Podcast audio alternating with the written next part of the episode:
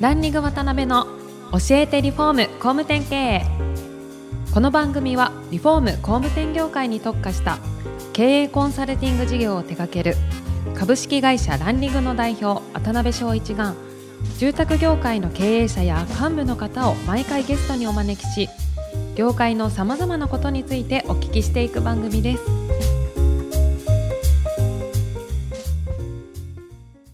皆さんこんにちは。さあ今週も始まりましたランニング渡辺の教えてリフォーム工務店経営第160回目アシスタントの牛久保ですパーソナリティの渡辺です。今週もよろしくお願いしますよろしくお願いします。稲葉会長、今週もよろしくお願いします。はい、よろしくお願いいたしまお願いしす。ますえー前回ですね、あの、順調に伸びられている過程の中で、プラチナメンバーとの出会いなんかがあって、順調に伸びていかれたっていうお話なんですが、はいおそらくその過程の中で意識されてたはい強みの作り方とか事業の戦略っていうものがあると思うんですね。はい、そのあたりってど具体的にどういうところに、え強みを持たれてて、はいどういう戦略で進められてたっていうのは何かありましたら、はい、教えてもらいたいんですけど。はい、はい。まあ、本当戦略って言えるかどうかわかんないんですけども、はいまずこのリフォームイスト、そしてハウジングイスト、はいウィズデザインっていう、まあ、3つ作ったっていうのは、まあ、リフォームイストはその名の通りリフォームを主としたはい。事業展開というふうに考えたんですけども、同じ会社にもかかわらず、ハウジングイストとウィズデザインという2つの住宅会社を持ったというのは、はい。僕のイメージなんですけど、はいトヨタ自動車でいうところの、はいネッツトヨタとはい。レクサスみたいな分け方をしたんです。なるほど、なるほど。で、ネッツトヨタ、ここは、まあ、1000万円台のはい子育て世代に向けた住宅を提供していこうと。で、レクサスの方は当はい然2000万以上、3000万以上の、まあ、フルオーダー、はい高級住宅を、んデザイン性の高い高級住宅を売っていこうというふうに、まあ、この両輪でやっていけたらいいのかなって。んで、いいのかなっていうのは僕がまあ車も好きとか、はい。まあ、トヨタ自動車っていう企業がものすごく世界的にも、ね、見本とされている中で、まあ、ああいうところをこうできないながらもちょっと見本にして真似してもいいのかななんていう、まあ、そんな思いから2つの事業部、うん2つの会社を作ったというところですね。なるほどね。それってやっぱり効果として実際にはい良かったですか、そういうふうに。そうですね、結果的には、はまあ、3年過ぎてみたら、ウィズデザインレクサスの方のが、はい。まあ、売れてしまうという当初の予想ではハウジングイーストの方のが、はい。ネッツトヨタのが売れるだろうというふうに踏んでたんですけども、はい。逆転現象でレクサスが売れてしまったということになったんですけど、はい。まあ、でもハウジングイーストの方も販売戦略としては茨城県の県北はい。の方というところもあって比較的ローコストっていうものが、まあ、地域には合ってるのかななんていうところもありました。うんで、ウィズデザインに関してはやっぱり県南っていうところでつくばとか、はい。比較的こう東京からのうん層とかもあるっていう中で、ん比較的所得層が、まあ、平均年収も高いみたいなところもあって、まあ、地域にはちょっと合ってるかなというふうには感じましたど。なるほどね。ね。稲葉さんっていうと、本当高生産性の組織づくりとか、はい。まあそのあたりを非常に印象として僕自身は持ってるんですけど、はいそういうこう組織をいかにこう生産性高くはい。回していくかっていうところに対しての長瀬お考えとか、ポイントみたいなのってあるんですかね？そうですね。ここは。はい高生産性。うん。難しいですけど、はい。まあ、僕が意識してきたのは、まず企業理念。はい。だ僕たちが何のために仕事をするのか、何のために働くのか、僕たちはどこに行こうとしてるのかっていうのを分かりやすくはい具現化してきたっていうことはあるかもしれないですうね。んで、僕のところのそれこそ企業理念っはい。ていうのがもう単純明快で楽しいの3文字なんですね。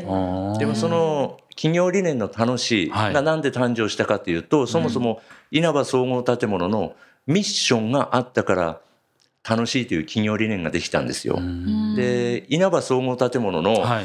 ミッションははい。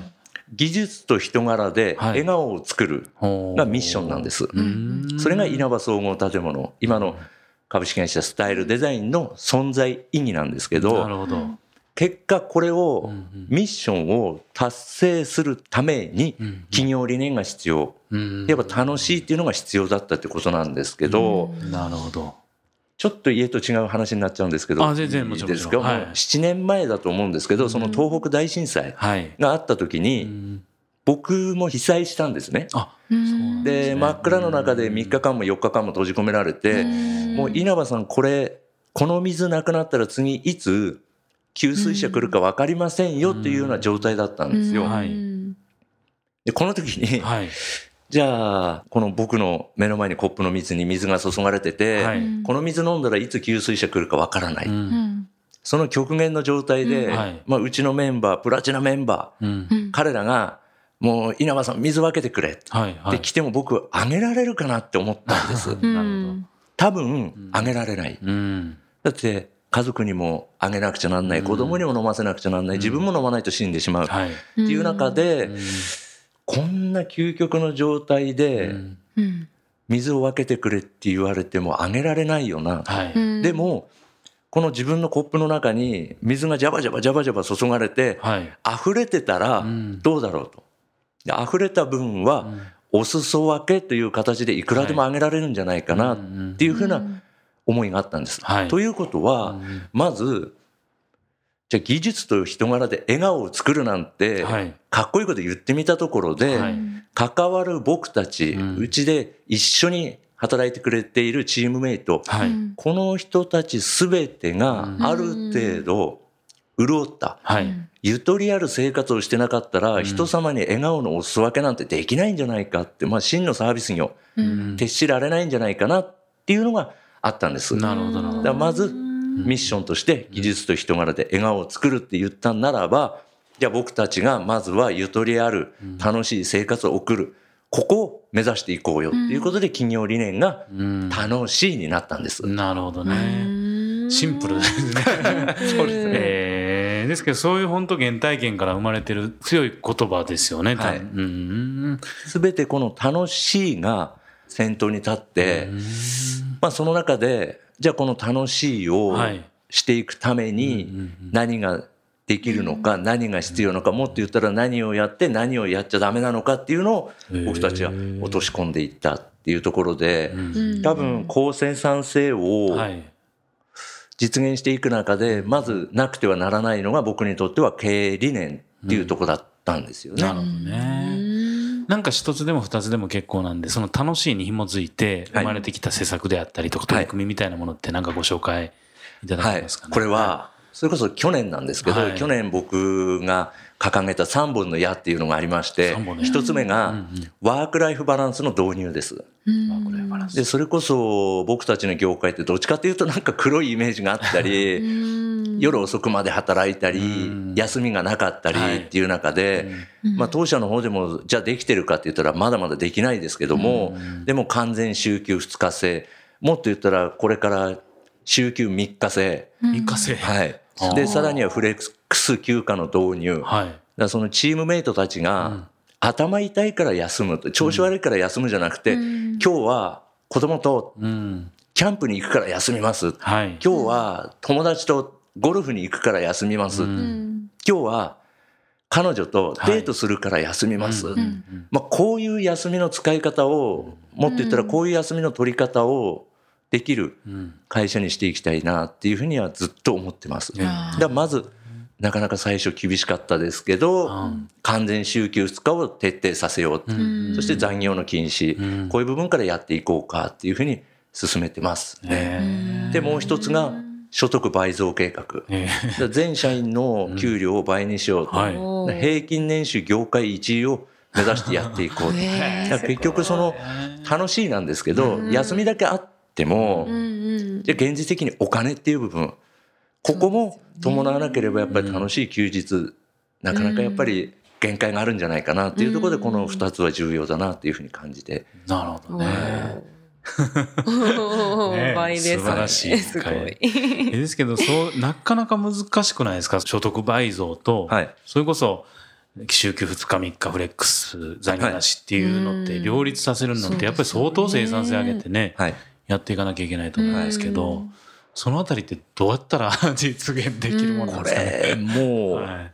すべて環境の整備だと思うんですけど、やっぱり経営理念っていうところに僕はつながっていくと思ってて、はい、で経営理念って、やっぱ経営とは目的を達成するために、はい、まあ、実行すること、うん、で理念とはこうあるべきだという根本的な考え方判断、はい、基準だと僕思ってるんですね。なるほど。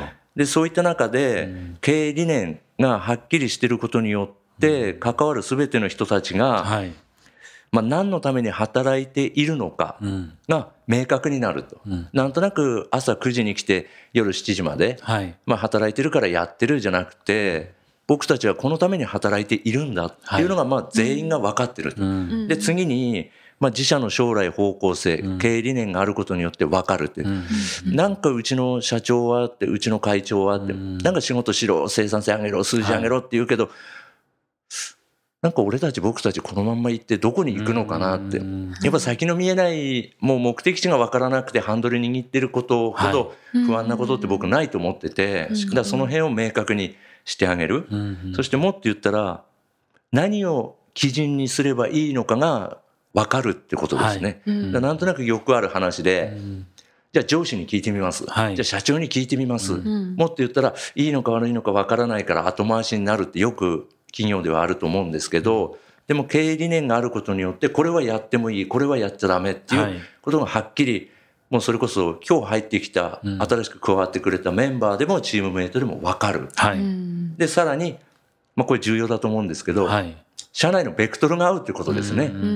あうちの社長はなんでこれをやろうとしてるのか、なんでこれをやらないのか、それがはっきりと分かるってことですかね。ね。この辺のことが、それこそ全員念頭にあるからこそ、意思決定だったり行動だったりに、スピード感を持ってミスなく取り組めている。それが生産性の向上に結果的に僕はつながるっていうふうには、もちろんそれだけじゃないですけど、でも一番重要な部分、必要不可欠な部分だなって僕は感じてやってきました。理念の楽しいっていう部分ですね、はい、そこに関してはそれこそ人によっては捉え方が違ったりとか、はい。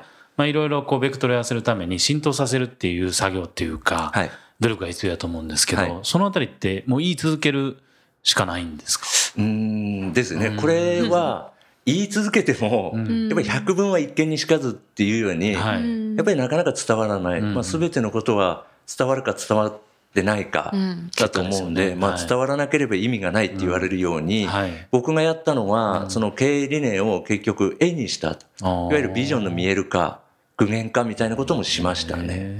もう絵本じゃないですけど、今年僕たちはこれをやって、やった結果こうなる。2年目はここに行って3年目はこうで、4年目がこうだよっていうその段階を追った。すべて先ほどの前回のテーマの時に言ってお伝えしたような誕生、成長、安定、次世代に引き継ぐみたいな。これを経営理念に落とし込んで、はい、まあ、絵本みたいに絵にしてたっていうところですね。でそれによって見たメンバーたちが、うん、あこうすればいいのねもっと言ったらあこれだったら僕たちでもできるっていうようなマインドになっていったってことですね。なるほどね。こうなったらもともと実力のあるメンバーなんで、もう飛躍的に加速化していくっていう流れですかね。なるほどね。なんか多分お聞きになってるね、工務店の経営者の方とか、はい、そのビジョンの絵がどんなものかって多分問い合わせ来ると思うんですけど、はい、なんか写真とかで いただくことでできますかね。はい、ぜひそのね、はい、あの、興味ある皆さんに。なるほど。ありがとうございます。はい。はい。それでは、今回もお時間が来てしまいました。稲葉会長には次回もおいでいただきます。本日はありがとうございました。ありがとうございました。はい。ありがとうございます。今回もランリング渡辺の教えてリフォーム工務店経営をお聞きいただきありがとうございました。番組では渡辺や住宅業界の経営者幹部の方へのご質問を募集しています。ウェブサイトランリグにあるお問い合わせフォームよりお申し込みください。お待ちしています。